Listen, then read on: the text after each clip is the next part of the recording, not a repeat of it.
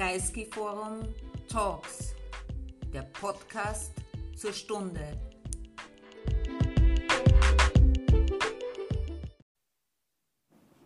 Guten Abend. Ich begrüße Sie hier, hier im Saal und äh, ich begrüße die Gäste am Sofa vor den Übertragungsgeräten, die es vielleicht ähm, einfacher haben, äh, dieser Veranstaltung beizuwohnen.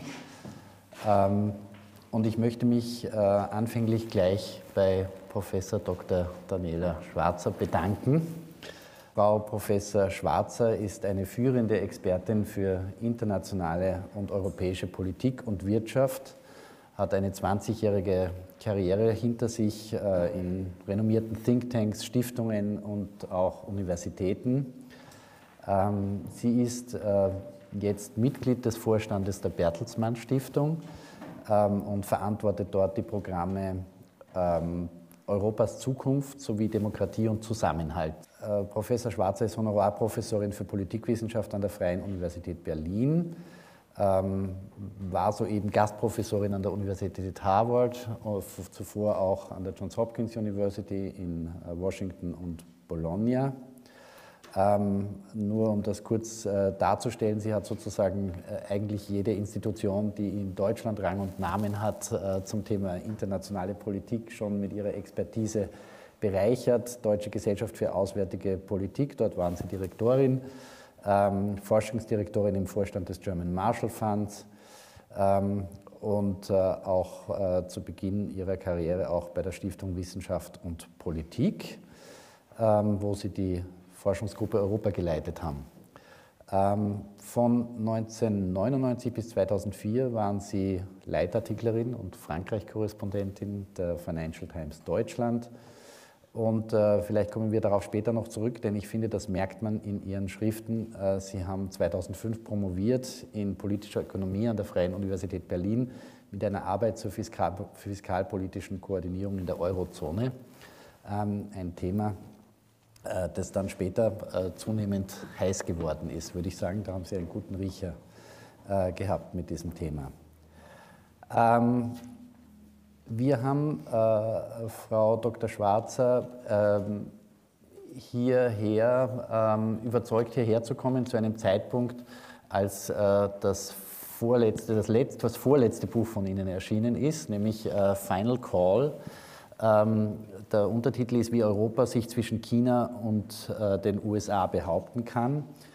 Ähm, es ist 2021 erschienen, das heißt äh, vor dem Zeitpunkt, den wir als äh, Zeitenwende mittlerweile bezeichnen, ähm, vor dem russischen Angriffskrieg oder dem vollen Angriffskrieg auf die Ukraine am 24. Februar 2022.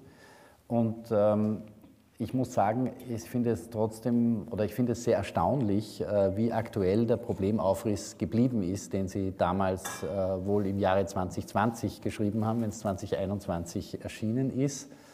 Und ähm, möchte äh, vielleicht ganz kurz jetzt äh, etwas vorlesen daraus als erstes, weil ähm, mir das so gut gefallen hat. Ähm, das Kapitel lautet, es muss, aber es hakt. Und äh, das ist, glaube ich, das hat sich nicht so verändert, äh, was die Europäische Union betrifft. Kurz gesagt ist die Lage der EU nach eineinhalb Krisendekaden die folgende. Die Erschütterungen der vergangenen Jahre haben die Schwächen der EU offengelegt und Spannungen zwischen den Mitgliedstaaten verstärkt. Auch wenn es der Gemeinschaft immer wieder gelungen ist, sich in Reaktion auf die Krisen im Innern besser aufzustellen, bestehen nach wie vor Konstruktionsfehler. Diese sind der Politik zwar weithin bekannt, doch belasten sie jetzt die EU im Versuch, sich zwischen China und den USA zu behaupten. Wieder besseres Wissens wurde in den vergangenen Jahren weitere nötige, wurden in den vergangenen Jahren weitere nötige Reformschritte und Modernisierungsprozesse ad acta gelegt. Den Regierungen fehlten der politische Wille und die Kraft, europäische Lösungen etwa zum Umgang mit weiteren Migrationsströmen, zur Stärkung der Eurozone oder zur Verbesserung der Entscheidungsfähigkeit in außenpolitischen Fragen umzusetzen. In Brüssel, Berlin und anderen Hauptstädten sagten daher auch viele überzeugte Proeuropäer unter den Entscheidern, dass erst in einer erneuten Krise die politischen Blockaden überwunden werden können, die einer Weiterentwicklung der EU im Wege stehen. Diese Haltung ist äußerst risikoreich, denn es lässt sich nicht vorhersehen, wie ernst eine abermalige Krise etwa im Finanz- und Gesundheitsbereich sein wird. Ähm, wie wir wissen, die nächste Krise kam und die nächste Krise wird auch bestimmt kommen. Damals, äh, würde ich sagen, war es jetzt mal die, der Angriffskrieg auf die Ukraine. Ähm, wie sehen Sie, hat die EU sich seither ähm, besser aufgestellt? Erstmal möchte ich Ihnen ganz herzlich für die Einladung danken. Es freut mich sehr, dass ich heute hier sein kann und äh, auch, dass wir über dieses Buch sprechen, weil ich das ähm, geschrieben habe, nachdem ich beobachtet habe, wie sich die USA unter Donald Trump verändert haben. Und ganz klar war, dass Europa sehr geschwitzt hat, also sehr viel Sorge hatte, dass es noch schlimmer hätte kommen können. Und wir hatten nun diese vier Jahre ähm, Donald Trump. Und ich habe gemerkt, dass im kurzfristigen Bereich natürlich die Krise im Verhältnis mit den USA immer wieder gemanagt wurde, aber die langfristigen Konsequenzen nicht gezogen wurden. Und deshalb habe ich das Buch bis hart an die Deadline im Frühsommer 2021 geschrieben. Das ist also der letzte Stand. Als ehemalige Tageszeitungsjournalistin muss man das ausnutzen und ähm, habe im Prinzip äh, versucht zu antizipieren, ähm, was müssen wir denn tun, um uns auf eine mögliche weitere Amtszeit von einem nicht transatlantisch orientierten, vielleicht erratischen, protektionistischen, nationalistischen US-Präsidenten vorzubereiten. Und deshalb hat das Buch heute noch eine gewisse Bedeutung, denn wenn wir auf das gucken, was in den USA bei den Präsidentschaftswahlen ähm, passieren mag in weniger als einem Jahr, dann ähm, müssen wir leider sehen, dass wir nicht so gut dastehen. Aber zu Ihrer Frage, wie Europa auf den Angriff ähm, Russlands auf die Ukraine am 24. Februar oder seit 24. Februar 2022 reagiert hat. Deutlich besser als auf die Annexion der Krim, das kann man sagen. Ähm, damals wurde sehr zögerlich gehandelt. Es gab auch Sanktionspakete, die kamen aber sehr langsam. Und damals hat man über Waffenlieferungen oder weitreichende finanzielle Unterstützung eigentlich nicht gesprochen. Was war dieses Mal passiert? Ähm, Russland hatte an der Ostgrenze der Ukraine ja über lange Zeit Truppen aufmarschieren lassen, hat immer von militärischen Übungen gesprochen. Und ähm, ich würde sagen, bis in den Dezember hinein wollte das die Politik in Europa auch so glauben dass das Übungen sind und dass es irgendwann, also auch Drohgebärden natürlich, Putin hat das auch mit Forderungen verbunden, aber dass es irgendwann dann auch wieder vorbei sein wird. Und es ist dank der Amerikaner und dank der Briten so gewesen, dass Europa viel besser vorbereitet war in diesem zu, zu Zeitpunkt des Angriffs. Das heißt also, dass aufgrund des Teilens von Geheimdienstinformationen über lange Zeit hinweg sich zunächst unter den Entscheiderinnen und Entscheidern das Bild verfestigt hat, dass es hier wirklich ein Angriffsrisiko gibt. Und dann haben die US-Geheimdienste und auch die britischen Geheimdienste sehr klar in die Öffentlichkeit kommuniziert, wie die Risikoeinschätzung ist. Das war etwas Neues, das hatte man so noch nicht erlebt. Und all das hat dazu geführt, und ich glaube, die öffentliche Komponente war wichtig, weil Europa langsamer reagiert hätte, wenn es nicht auch zu einer öffentlichen Diskussion gekommen wäre. Ähm, so war zu dem Moment des Angriffs die EU besser aufgestellt. Die Sanktionspakete waren vorbereitet. Das Thema Waffenlieferungen, was insbesondere auch für Deutschland ein schwieriges ist, weil es ähm, gute Praxis ist, dass ähm, Deutschland keine Waffen in akute Krisengebiete liefert, auch wenn es davon Ausnahmen gab. Aber hier war nun die Forderung eigentlich sehr klar, in großem Maße, und wir tun das ja bis heute, Waffen zu liefern. Und das musste politisch auch im Parlament natürlich vorbereitet werden. Insofern hat Europa besser reagiert, schneller, im völligen Einklang mit den USA. Und wenn wir jetzt sehen, wo wir stehen nach ähm, einem Jahr und etwa neun Monaten oder fast schon zehn, dann ist klar, dass immer noch der Rückhalt für die Ukraine da ist, dass es ein sehr klares Bewusstsein gibt, was wir verlieren, was die Ukraine verliert, wenn sie diesen Krieg nicht gewinnt.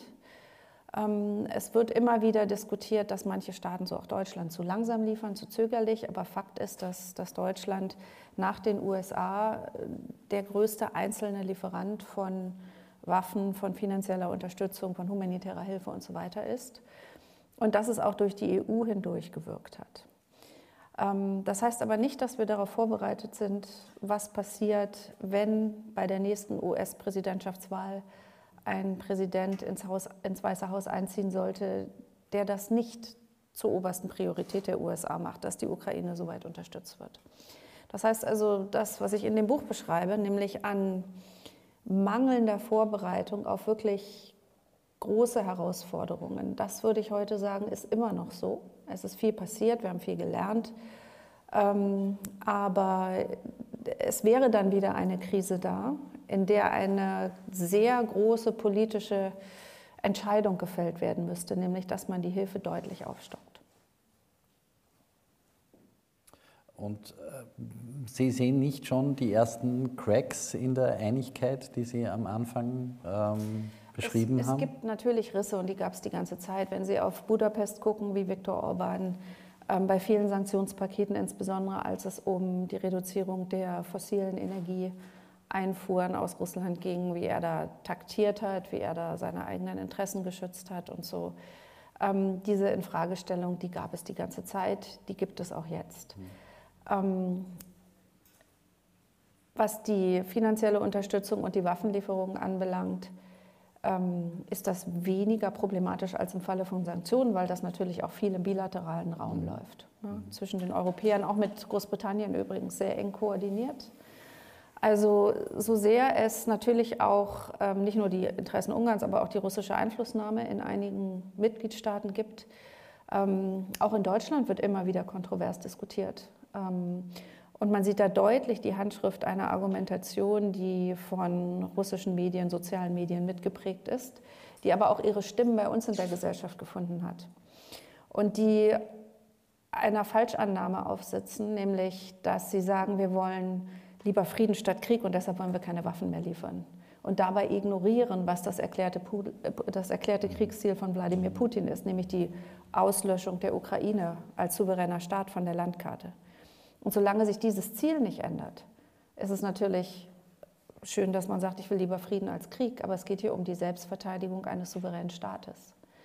Und das müssen wir in unseren innergesellschaftlichen Diskussionen immer wieder klarstellen und auch in den Blick nehmen, dass die Bedrohung, die von Moskau ausgeht, über die Ukraine hinausgeht. Also die Intervention beispielsweise in der Republik Moldau, die aktive Untergrabung der Demokratie dort, die Unterdrucksetzung über den Hebel der Energielieferungen, die hybride Intervention in vielen EU-Staaten, die konkrete Bedrohung des Baltikums, unter anderem auch die Bedrohung Londons, als London neue Waffenkategorien geliefert hat, hat ähm, das Umfeld von Wladimir Putin im Fernsehen gedroht, London von der Landkarte zu löschen durch, ein, durch eine, den Einsatz einer Nuklearwaffe. Also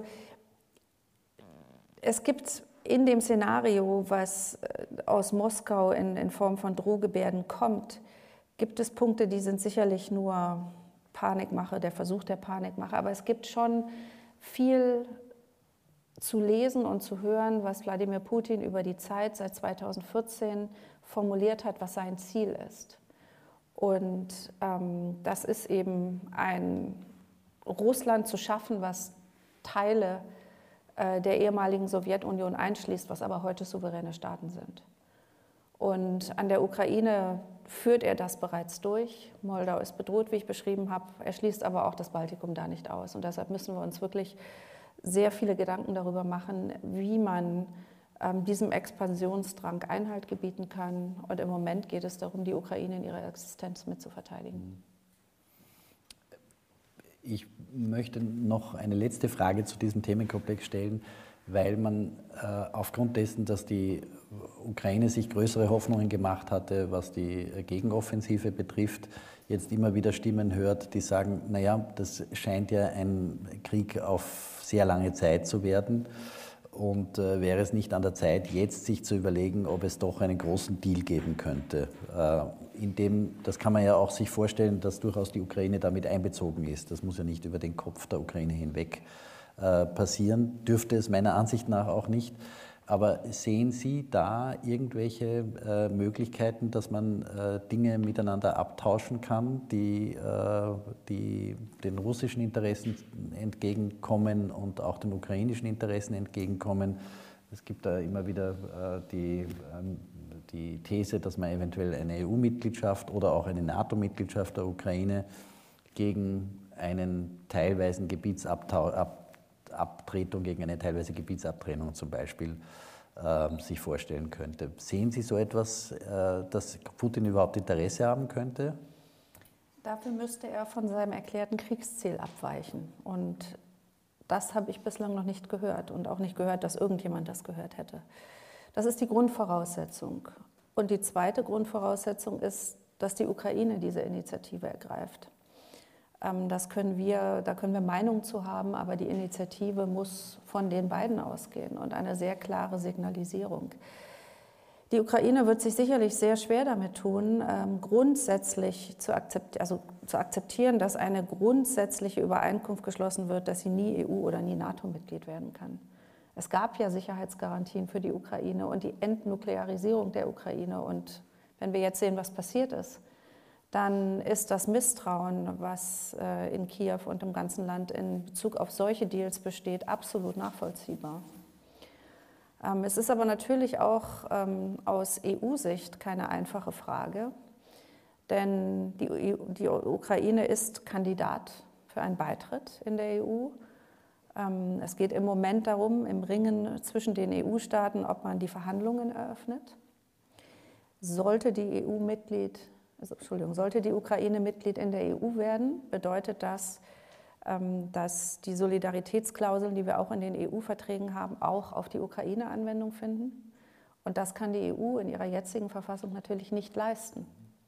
Das bedeutet also, dass aus EU-Sicht auch die NATO-Mitgliedschaft oder ein Arrangement von Sicherheitsgarantien, was äquivalent Sicherheit für die Ukraine bedeutet, dass das Teil des Pakets sein muss.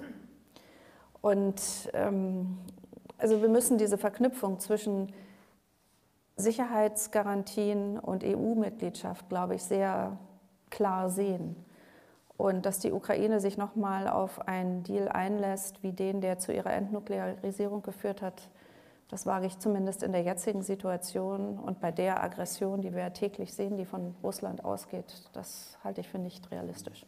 Ja, da stimme ich Ihnen zu. Das Problem, das ich auch sehe, ist sozusagen, wenn der Deal wäre, äh, EU und NATO-Beitritt und dafür Abtretung der abtrünnigen Republiken, dann ähm, hätte Putin de facto äh, die NATO an seiner Grenze und das wäre das Ergebnis seines großartigen Krieges. Also äh, es ist wirklich relativ schwierig zu sehen, wie, wie es da eine Lösung geben soll. Ähm, ich bleibe bei den Themenfeldern, die Sie aufgerissen haben in Ihrem Buch. Äh, Sie haben ähm, darin beschrieben, dass Ihrer Auffassung nach äh, in Bezug auf das Verhältnis zu den USA und China ähm, die fünf Bereiche Außenpolitik, Technologie, Verteidigung der Demokratie, Vertiefung der EU und Klimapolitik die fünf großen Baustellen sind, die, denen sich die EU widmen muss. Ähm, und ich gehe jetzt von der Ukraine einen großen Schritt äh, Richtung Osten, äh, denn Sie haben sich auch mit, dem, mit, äh, mit China beschäftigt, zu einem Zeitpunkt, wo dieser Diskurs gerade begonnen hat, ähm, dass Europa unabhängiger werden muss in Bezug auf die Lieferketten ähm, dass Europa ein neues Verhältnis zu China finden muss, dass Europa vielleicht ein weniger konfrontatives Verhältnis zu China haben sollte, als die USA das zu diesem Zeitpunkt, äh, also kurz nach Trump, aber das wurde ja durch die beiden Administrationen letztlich fortgesetzt, äh, mit China äh, hat, dass Europa sich darauf konzentrieren soll. Haben Sie den Eindruck, dass wir da weitergekommen sind? Ja, wir sind weitergekommen. Ähm, aber auch sehr langsam. Und im Falle Russlands wie Chinas gilt für mich das Gleiche. Es ist gut, in Ruhe zu lesen, was autoritäre Herrscher als ihre eigene Vision für ihr Land darlegen.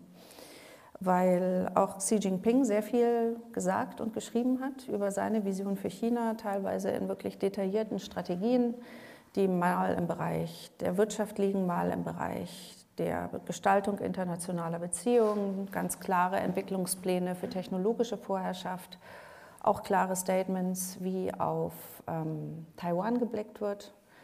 Also wenn man das alles liest und das dann ernst nimmt, und das wird alles auf Englisch übersetzt, also das ist nicht irgendwie versteckt, ähm, dann muss sich auch in diesem Fall ein Bild ergeben für uns als westliche Beobachter, wo wir uns klar machen müssen, dass das Verhältnis konfliktreicher wird und dass wir uns vor Risiken, die von dieser Strategie, diesen verschiedenen Strategien ausgehen, resilienter machen müssen und unser Risiko minimieren müssen. In, Bereich auf, in Bezug auf China ist das geschehen, Schritt für Schritt. Und interessanterweise hat äh, die jetzige Kommissionspräsidentin Ursula von der Leyen, als sie ins Amt kam, ja beschrieben, dass sie einer geopolitischen Europäischen Kommission vorsitzen will. Damit hat aber die, haben die Maßnahmen Europas, sich selber zumindest die Risiken stärker vor Augen zu führen, damit hat das nicht begonnen. Den ersten großen Schritt hat Jean-Claude Juncker gemacht ähm, als vorheriger Kommissionspräsident. Er hat nämlich gesagt, wir müssen uns Transparenz darüber verschaffen, wie China sich eigentlich in unsere Länder bereits einkauft. Und das betrifft nicht nur natürlich die Belt and Road Initiative, das wurde gut analysiert und viel wurde darüber geschrieben, sondern das betrifft auch Investitionen von chinesischen Unternehmen in europäische Wertschöpfungsketten und der Besitz chinesischer Unternehmen an europäischen Unternehmen. Deshalb gab es unter Jean-Claude Juncker die erste Richtlinie, die, sich, äh, die die Mitgliedstaaten darauf verpflichtet, Transparenz herzustellen ähm, über Investitionen. Das heißt natürlich nicht chinesische Investitionen im Titel, aber es geht darum, weil kein anderer einzelner Investor so präsent ist und so ein großes politisches Risiko mit sich bringt. Das wurde mittlerweile umgesetzt und wir haben ganz viel dann auch durch die Covid-19-Krise gelernt, wie China funktioniert, was es bereits kontrolliert. Vielleicht erinnern Sie sich an Diskussionen über Medikamente, wo wir gemerkt haben, die kommen aus China, Masken, die wir nicht selber mehr herstellen konnten. Im Moment reden wir vor allem über Halbleiter und über Batterien. Wir merken, unsere Solarindustrie ist eigentlich in China schon eine Weile oder in chinesischer Hand. Ähm, wir haben mittlerweile verstanden, dass wir im Bereich der Rohstoffe, insbesondere auch seltene Erden, die wir für unsere eigene Energietransformation brauchen, entweder in China einkaufen oder in Afrika, aber da sind dann leider die Förderer auch chinesische Unternehmen. Also da ist jetzt das Bild viel vollständiger. Ähm, haben wir genug getan? Also wir sind noch dabei. Wir sind dabei. Und das ähm, heißt nicht, dass wir uns abkehren, das könnten wir gar nicht. Und deshalb ist auch ein großer Unterschied zwischen uns den und den USA, ähm, weil wir größere beidseitige Abhängigkeiten von China haben, auch als Markt natürlich China brauchen. Ähm, und wir deshalb nur eine sogenannte De-Risking-Strategie verfolgen. Das heißt also einfach gesagt, wir wollen uns weniger erpressbar machen wenn sich das Verhältnis zuspitzt, dass wir nicht komplett in einem einzelnen Segment von China abhängig sind, sondern substituieren können. Das Substituieren kommt normalerweise zu einem höheren Preis. Ähm, deshalb ist auch nicht das Ziel, sich ganz weg abzuwenden, aber durchaus dann Wahlmöglichkeiten zu haben. Und eine der großen Sorgen, die Europa natürlich hat, ist, das, ist nicht, dass sich das bilaterale Verhältnis mit China so stark verschlechtert, sondern dass sich das bilaterale Verhältnis zwischen den USA und China verschlechtert und die USA zu einem Punkt kommen, wo sie sagen, wir wollen jetzt China Sanktionen auferlegen und wir erwarten von euch Europäern, ihr seid ja unsere Alliierten, dass ihr bitte mitmacht. Und dieses Szenario ist wirklich nicht unrealistisch. Das kann passieren, beispielsweise wenn China seinen Druck auf Taiwan erhöht. Zumindest diese US-Regierung oder dieser US-Präsident hat sehr klar gesagt, dass China sich, äh, dass die USA sich auf die Seite Taiwan stellen wollen. Das heißt nicht, dass sie aktiv in einen militärischen Konflikt eingreifen, aber dass sie auf jeden Fall sanktionieren werden. Und deshalb ist das, was jetzt in den letzten Jahren bei uns passiert ist, ähm, ein ganz wichtiger Schritt, letztendlich um unseren außenpolitischen Handlungsspielraum zu vergrößern, indem wir einseitige Abhängigkeiten reduzieren. Und Deutschland hat da besonders viel gelernt aus dem Russland-Beispiel, denn die Energieabhängigkeit Deutschlands von Russland war enorm. Und das hat im Prinzip den außenpolitischen Handlungsspielraum extrem eingeschränkt und die Sichtweise auf Russland sehr verengt, auch aufgrund falscher Annahmen. Die Annahme war ja, dass die enge Wirtschaftsbeziehung stabilisierend wirkt. Und das ist eine der großen Lehren, nämlich dass zwei Dinge nicht eingetroffen sind. Die erste war, wenn man bilaterale Abhängigkeiten zu so einem großen Maße schafft, wie es jetzt zwischen Europa und Russland im Bereich der fossilen Energieimporte gab, dass sich das dann auch aus Sicht des exportierenden Staates wirtschaftlich, ähm, dass es nicht ertrag, erträglich ist, dass man diese Beziehung in Gefahr bringt. Und da hat Putin ganz klar gesagt, er hat eine andere Rationalität. Er hat eine übergeordnete Rationalität, die in der Ausdehnung des russischen Territoriums und der Unterwerfung der Ukraine und letztendlich der Auslöschung der Ukraine liegt.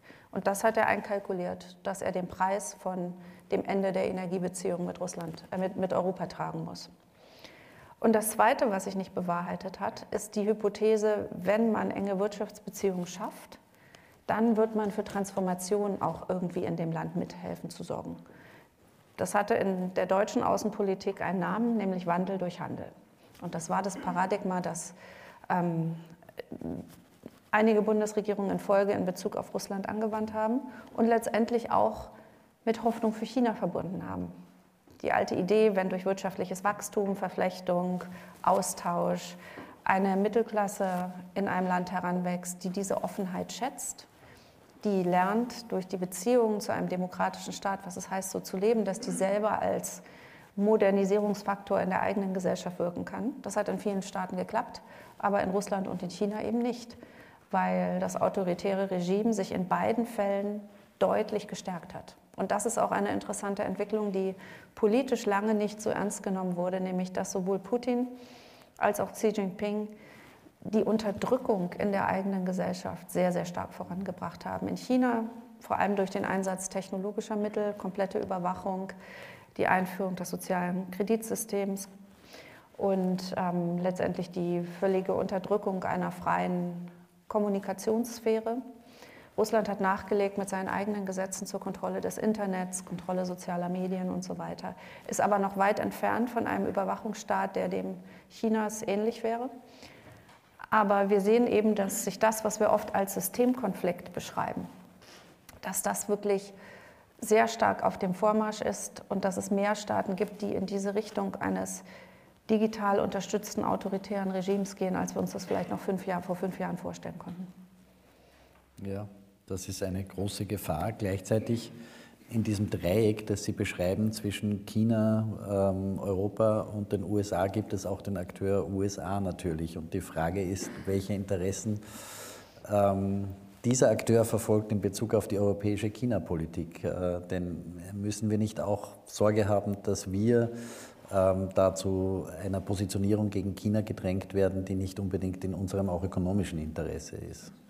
Da stimme ich zu. Das meinte ich gerade mit dem Beispiel Taiwan, dass die Erwartung in Washington ist, dass wir dann zu den USA und einer gemeinsamen Strategie gegenüber China stehen.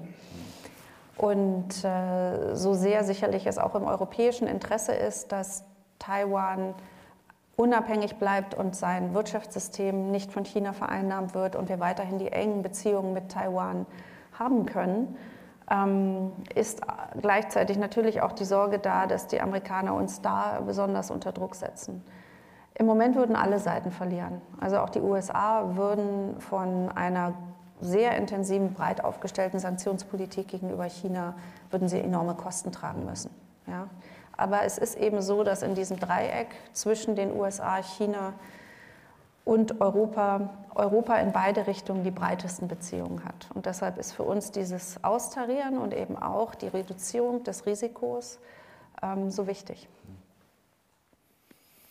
Äh, kommen wir zum Thema Technologie.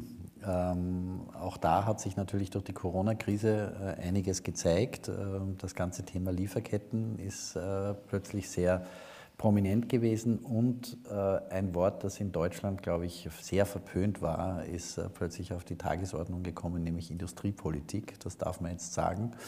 Ähm, früher war das nur in Frankreich erlaubt. Ähm, sehen Sie da, dass es da schon weitere Entwicklungen gibt, die ähm, sich auch in einem äh, qualitativen, stärkeren äh, Engagement der EU äh, manifestieren könnten.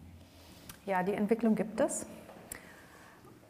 Und ich glaube, es gibt mittlerweile eine ganz klare Realisierung innerhalb der EU, wie stark unsere Wirtschaftskraft und unsere regulatorische Macht, die wir ja sehr schätzen, ja, zum Beispiel im Datenschutz und an anderen Stellen, wie stark das davon abhängt, dass wir technologisch wettbewerbsfähig bleiben. Denn wenn wir die Technologien, die wir gerne regulieren wollen, nicht mehr selber entwickeln können und nicht kontrollieren können, dann sind wir im Nachteil. Und wir holen ja jetzt schon nach. Also wenn wir uns die 5G-Diskussion angucken, die Frage, ob Huawei in unseren Netzen kritische Komponenten stellen darf oder nicht, ähm, wo die Amerikaner ja auch sehr stark Druck ausgeübt haben und wir jetzt auch schon, weiter sind. Wenn wir aber dann auch in Zukunftstechnologien gucken, äh, Entwicklung künstlicher Intelligenz, ähm, Entwicklung Halbleiter, sagte ich schon, ähm, Fragen von Quantum Computing, also da sind wir überall am Nachholen. Und Europa hat sich das schon jetzt stärker auf die Agenda gesetzt. Ähm, wir haben zum Beispiel den Europäischen Chips Act gehabt, also der sehr ähnlich ist wie der amerikanische. Interessanterweise wurden beide Gesetzesvorhaben nicht miteinander koordiniert, was überraschend sein mag, denn eigentlich könnten Alliierte ja gemeinsam einen technologischen Raum schaffen, wo sie das Potenzial, was sie haben, zusammen und zwar integriert, nicht nur nebeneinander, sondern wirklich integriert in die Waagschale werfen. Das schaffen aber noch nicht mal EU-Staaten unbedingt untereinander. Frankreich hat eine KI-Strategie, Deutschland hat sie auch. Ich glaube, jeder Staat hat mittlerweile eine. Es gibt natürlich auch große europäische Forschungsprogramme, es gibt Diskussionen über europäische Industriepolitik, es gibt Mittel zur Förderung von Zukunftstechnologien und vor allem zur Förderung von der notwendigen Infrastruktur, auch Forschungsinfrastruktur. Aber wir wären viel stärker, wenn wir all das, was national passiert, viel besser und viel früher europäisch koordinieren würden. Und das ist das, was ich mir wünsche, dass ähm, die Staaten, die viel investieren, nicht den gleichen Fehler machen wie in der Verteidigung und Rüstungspolitik, nämlich dass wir parallele Systeme entwickeln, parallele Standards und am Ende darüber reden, wie können wir sie dann interoperabel machen, sondern dass wir eine, eine Stufe früher anfangen. Und wenn wir dann gucken, wenn uns das gelingen würde, dann haben wir eigentlich genug Kraft. Wir haben genug Geld, wir haben schlaue Köpfe, wir haben Forschungseinrichtungen, die immer noch Weltklasse sind. Und das zusammen zu poolen und gemeinsam voranzugehen, das ist für mich der nächste Entwicklungsschritt und es beginnt langsam. Ähm, es beginnt auch im Deutsch-Französischen beispielsweise und das ist wichtig, denn hier haben wir die beiden größten Volkswirtschaften, fast 50 Prozent des Bruttoinlandsprodukts der Eurozone. Wenn hier integrierte Strategien wären, wäre das schon mal ein guter Schritt. Aber wir haben noch ein bisschen was zu tun. Ja, Sie haben einen Bereich äh, erwähnt, der, glaube ich, da wirklich auch zu nennen ist äh, und nicht unabhängig davon zu sehen ist, nämlich die Rüstungsindustrie. Denn äh, ich meine, das ist leider die, äh, das Faktum, dass die Rüstungsindustrie natürlich boomt jetzt. Ähm, äh, und da auch viel mehr investiert wird. Ähm, mich beschäftigen da zwei Fragen dazu. Das eine, äh, wie die Maria Mazzucato ja gut beschrieben hat, dass äh, diese Art von Grundlagenforschung, ähm, die im Bereich KI und auch Quantum Computing etc. ja auch nötig ist, in den USA ja sehr stark betrieben wurde über die, über die Budgets, die halt im Verteidigungshaushalt waren. Ähm, und dann auch der angewandten Industrie zugute gekommen sind. Da habe ich in, in, in, Europa das Gefühl, da denkt man noch nicht mal drüber nach, äh, ob man in diese Richtung gehen könnte. Äh, und das Zweite, was mich daran aber besorgt, ist auch, dass äh, wir natürlich die Rüstungsindustrie brauchen und wir müssen uns auch äh, stärker schützen in Hinkunft. Ähm, nur was wir sicher nicht wollen, ist äh, so etwas wie einen militärisch-industriellen Komplex, wie er in den USA sich etabliert hat. Und da muss ich sagen, fehlen mir auch jegliche Diskussionen in Europa, wie man das verhindert. Ähm, das verwundert mich etwas, weil äh, das sozusagen früher das große Argument war, na, wir, wir, sind so, wir sind so fortschrittlich in Europa, weil wir das nicht haben. Äh, jetzt müssen wir in diesen Bereich gehen, wir müssen da investieren, wir müssen es auch viel effizienter machen, äh, meiner Ansicht nach. Wir könnten uns viele, viel Geld ersparen, wenn wir es effizienter machen würden. Aber wir müssten es auch besser demokratisch kontrollieren und da sehe ich noch sehr wenig Debatte oder übersehe ich da etwas? Es gibt eine zunehmende Diskussion über die Frage, wie man die Forschung voranbringen kann, die sicherheits- und verteidigungsrelevant ist, aber natürlich auch in anderen Bereichen extrem wichtig ist. Wir sehen eigentlich bei den Zukunftstechnologien, über die ich vorhin gesprochen habe, eigentlich in jeder einzelnen ein ganz großes sogenanntes Dual-Use-Potenzial, also dass es im zivilen, aber eben auch im militärischen Bereich Verwendung findet. Das sehen Sie auch bei, bei Drohnen beispielsweise, also bei vielen, vielen neuen Entwicklungen, die absolut für zivile Zwecke eingesetzt werden, dass sie eben auch eine militärische Verwendung haben.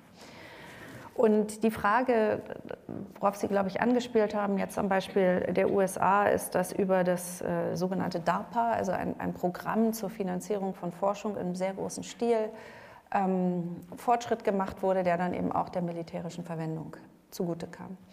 Und solche Diskussionen gibt es in Europa. Es gibt bislang eine eher eigentlich private Initiative, die sagt, wir müssen Mittel bereitstellen, die in, ähm, in Grundlagenforschung gehen, geht, aber auch in die Entwicklung von, ähm, ja, letztendlich in die risikoreichere Entwicklung oder in die ähm, experimentellere Entwicklung von neuen Technologien.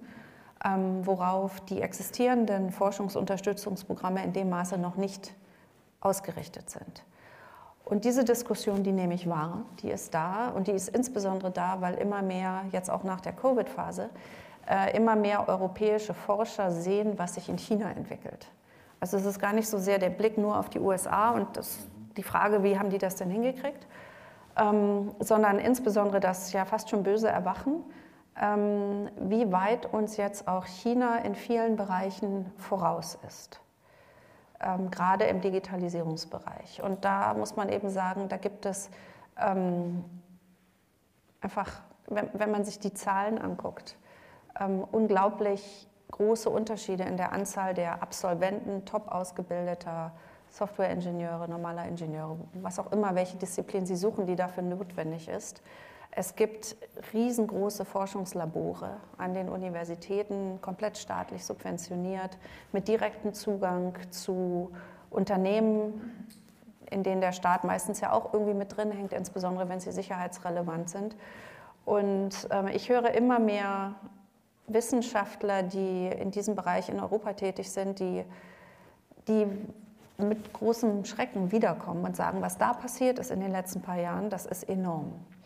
Und deshalb ist es auch so wichtig aus europäischer Sicht, dass wir die Beziehungen zu China, gerade auch im Bereich der Forschung, nicht abbrechen.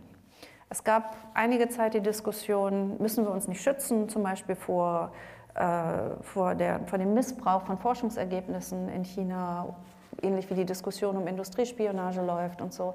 Und mittlerweile hat sich diese Diskussion so verändert, dass Viele warnen, bloß nicht entkoppeln, weil wir da jetzt lernen. Die kommen nicht mehr hierher, um Methoden und Ideen zu klauen, sondern wir müssen mitlernen, da wo sie sind. Ähm, insofern, da, da, tut sich gerade sehr viel in der Diskussion, wo wir, glaube ich, tatsächlich nicht sind. Und das war Ihr, Ihr zweiter und dritter Punkt, die Frage, das Entstehen eines möglichen militärisch-industriellen Komplexes, die Kontrolle davon, da sind wir noch am Anfang, da müssen wir aber drüber nachdenken. Denn in dem Maße, in dem wir gerade ja sehen, wie staatliche Förderung, nicht nur von Forschung, ähm, sondern auch von vielleicht sogar unternehmerischer Innovationstätigkeit, wie das voranschreiten muss, um uns wieder wettbewerbsfähig zu machen. Danke. Ähm, ich leite jetzt über. Ähm, äh, Sie, Sie haben am Schluss des äh, äh, Buchs Final Call ähm, stellen Sie die Frage, wer bringt die EU voran und äh, heben doch sehr stark ab auf die deutsch-französische Zusammenarbeit. Ähm, die, äh, das, ich glaube, das Klischee-Wort ist immer, der Motor stottert. Äh, das hieß es jetzt zehn Jahre lang und war tatsächlich, fürchte ich, auch der Fall.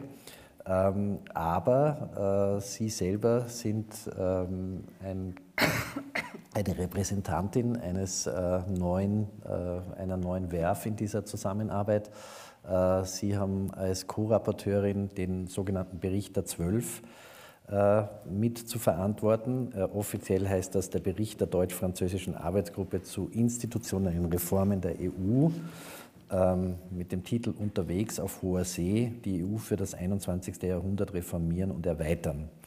Dieser wurde am 18. September äh, diesen Jahres vorgestellt. Und ähm, in der Zusammenfassung heißt es, die Empfehlungen des Berichts sind auf drei Ziele ausgerichtet.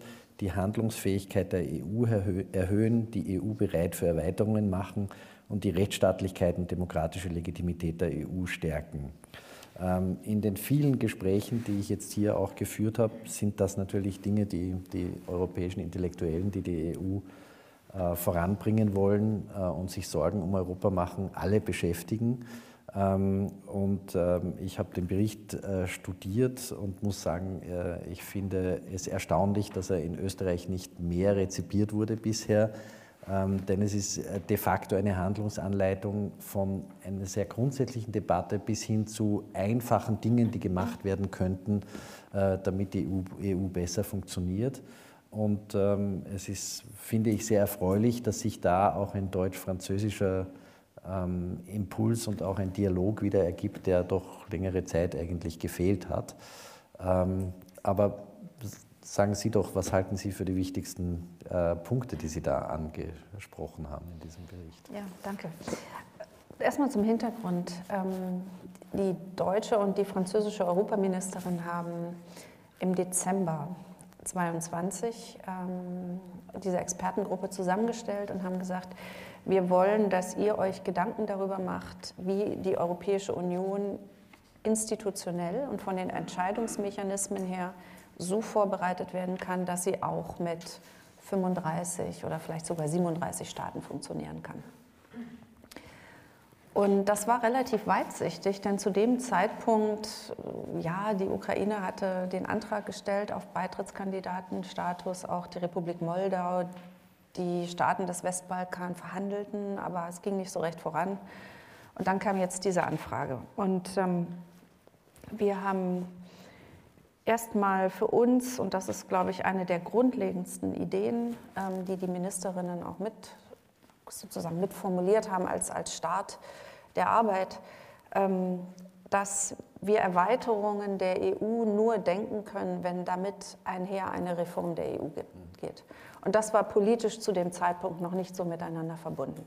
Es wurde über Erweiterung geredet, man hat gemerkt, ja, jetzt geopolitisch ändert sich so viel, äh, Russlands Angriff auf die Ukraine, eine neue Dynamik, wir müssen auch anders auf unsere Verantwortung gegenüber den Staaten im Westbalkan blicken. Also diese Dynamik war da, aber nicht das äh, Selbstbild mit, der, mit dem Bewusstsein. Eigentlich können wir das noch gar nicht so richtig. Ähm, und wir haben selber Hausaufgaben zu machen. Ich war selber mit meinem französischen Kollegen ähm, im Rat für allgemeine Angelegenheiten der EU, also Ministerrat, ähm, wo wir im Juni noch, also diesen Jahres, wirklich dafür werben mussten, dass das Thema sich überhaupt stellt in der Form. Also da waren die Reaktionen eigentlich eher so, ja, wir können auch erstmal erweitern und mal sehen und so. Und dann äh, im September, als wir den Bericht dort präsentiert haben, war die Diskussion eine völlig andere. Und das ist dann auch schon die erste wichtige Idee, dass die Vertiefung und die Erweiterung zusammengehören. Und dass nicht nur die Beitrittskandidatenstaaten Hausaufgaben haben, sondern alle, auch die EU. Die zweite große Idee betrifft das Thema Rechtsstaatlichkeit. Wir haben in der EU eine große Schwäche, nämlich dass dieses Prinzip konstitutiv konstitutiv für die Rechtsordnung der EU, für das Funktionieren der Institutionen und auch für den Binnenmarkt ist, wir es aber nicht gut genug nach innen verteidigt haben. Dass wir zwei Staaten haben, die bei allen Berichten über Rechtsstaatlichkeit ähm, kritisiert werden dafür, dass die Rechtsstaatlichkeit nur noch bedingt gegeben ist. Das ist Polen und das ist Ungarn.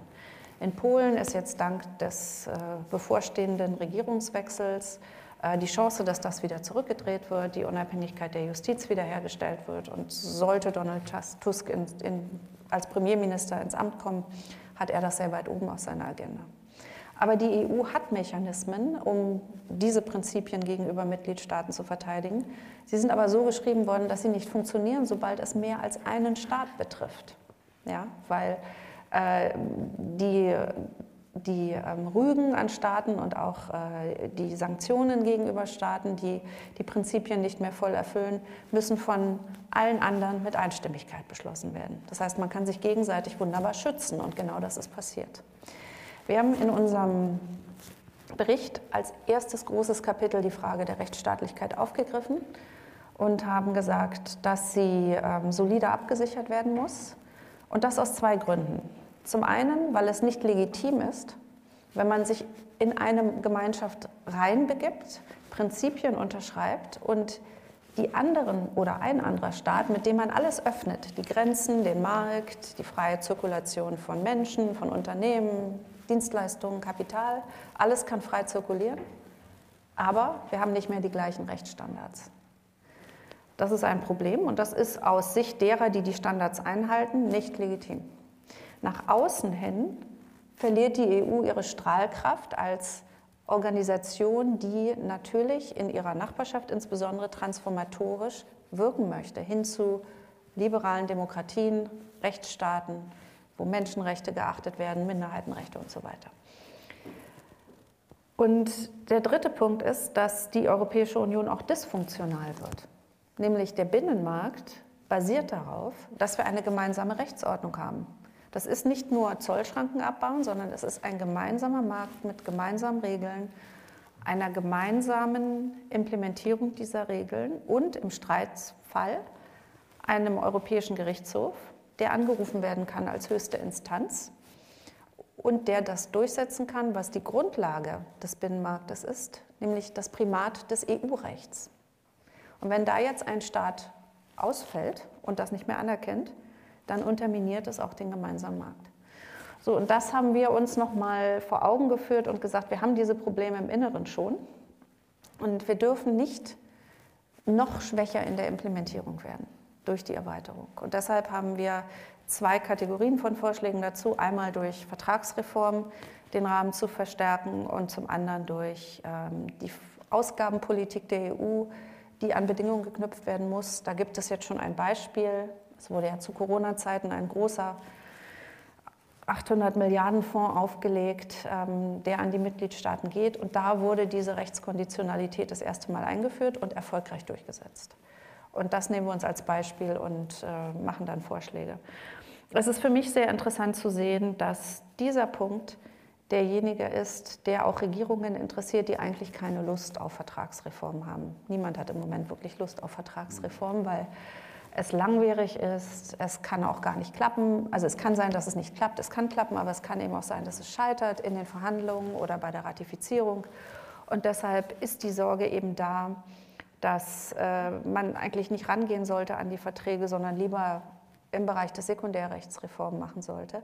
Aber dieser Punkt interessiert viele Regierungen, die eigentlich skeptisch sind gegenüber Vertragsreformen, weil es so konstitutiv für die Europäische Union ist. Und dann haben wir Vorschläge zur Frage, wie funktionieren denn die Institutionen? Wir wissen ja schon jetzt, 27 Kommissare ist eine Menge. Wenn es 35 sind, wie funktioniert dann die Europäische Kommission? Da machen wir Vorschläge, die aus unserer Sicht hoffentlich ähm, auch gerade den kleineren Mitgliedstaaten die Angst nehmen, dass sie ihren Kommissar verlieren. Theoretisch könnte man das heute entscheiden mit dem bestehenden EU-Vertrag, dass man die Kommission auf 12 oder 20 reduziert. Macht politisch natürlich keiner. Ähm, und deshalb machen wir da einen Vorschlag, wie über eine Hierarchisierung ähm, der Rollen in der Kommission jeder noch sein eigenes Portfolio hat, ähm, auch stimmberechtigt sein kann, aber gleichzeitig wir nicht 35 Einzelsäulen haben in der Kommission. Weil das ist ineffizient, das lässt sich nach außen hin nicht erklären und jetzt sind, ist die Struktur schon wirklich viel zu viel.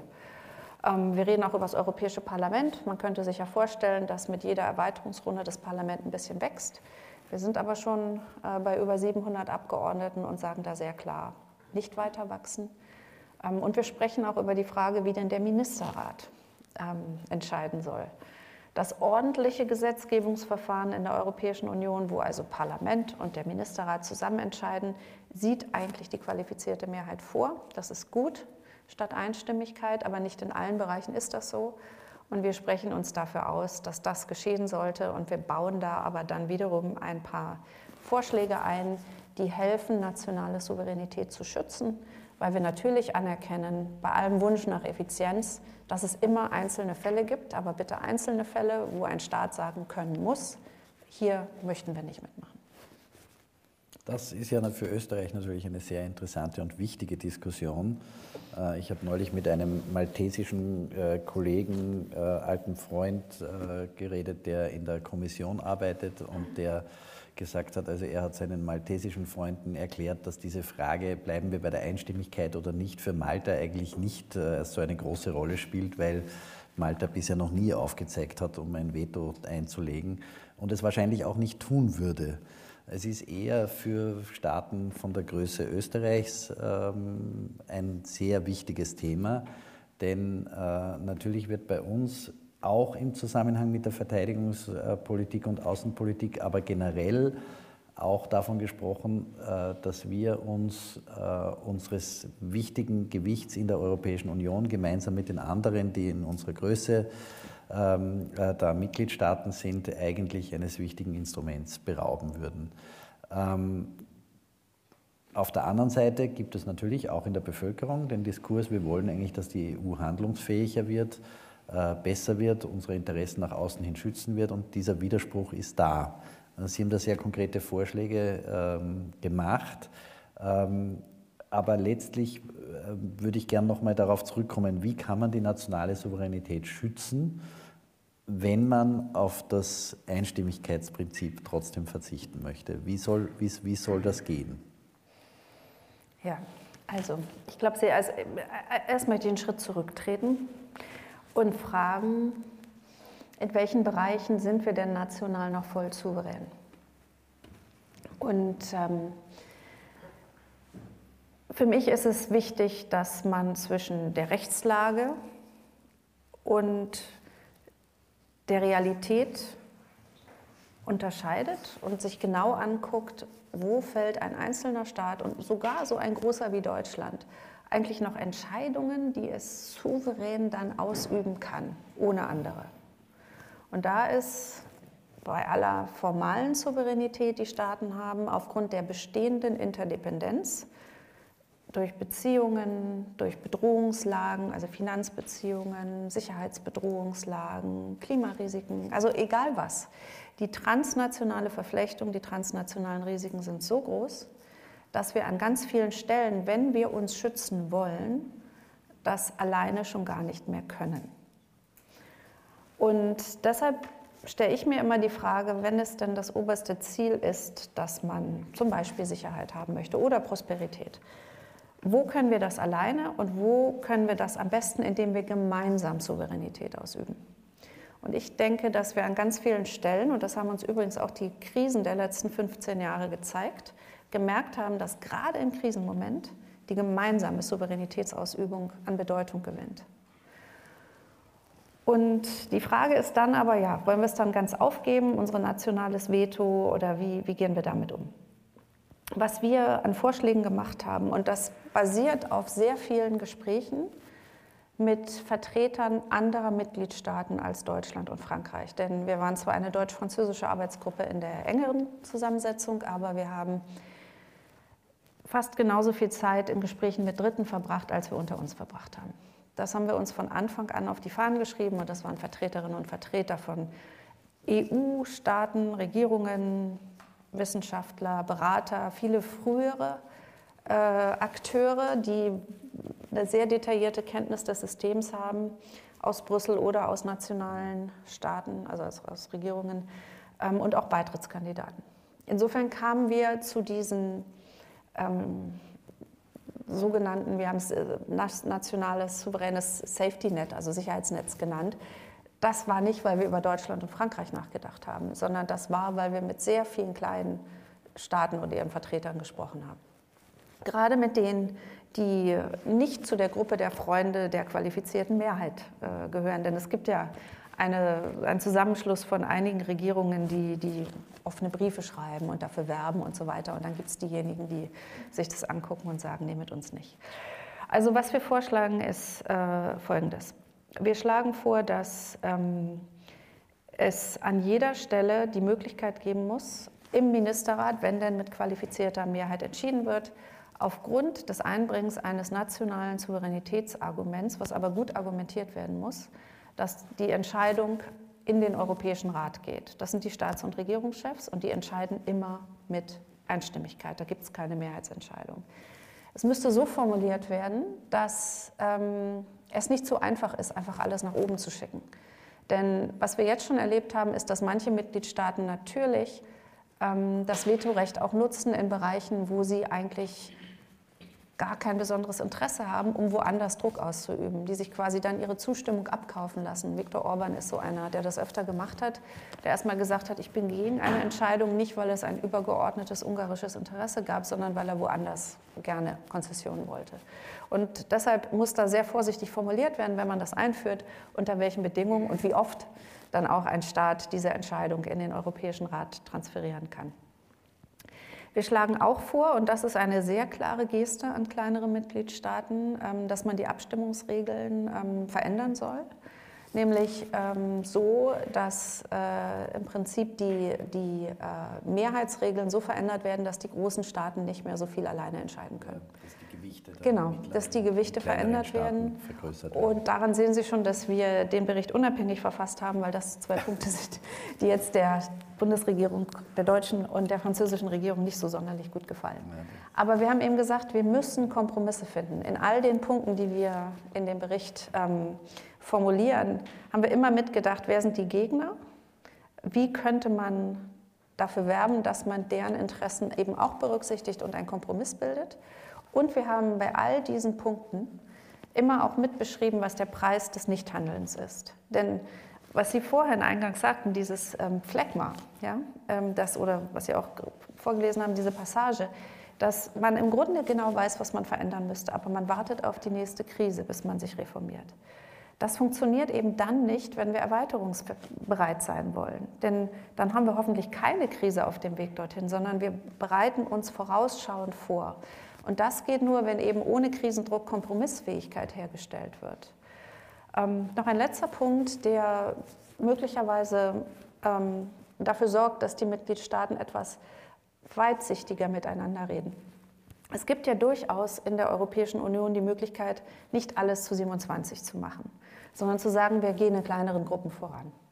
Was wir empfehlen ist, wenn sich diese kleinen Gruppen bilden, sollen sie für dieses spezielle Feld, in dem sie arbeiten wollen, direkt mit qualifizierter Mehrheit entscheiden und sich das selbst verordnen. Das können sie.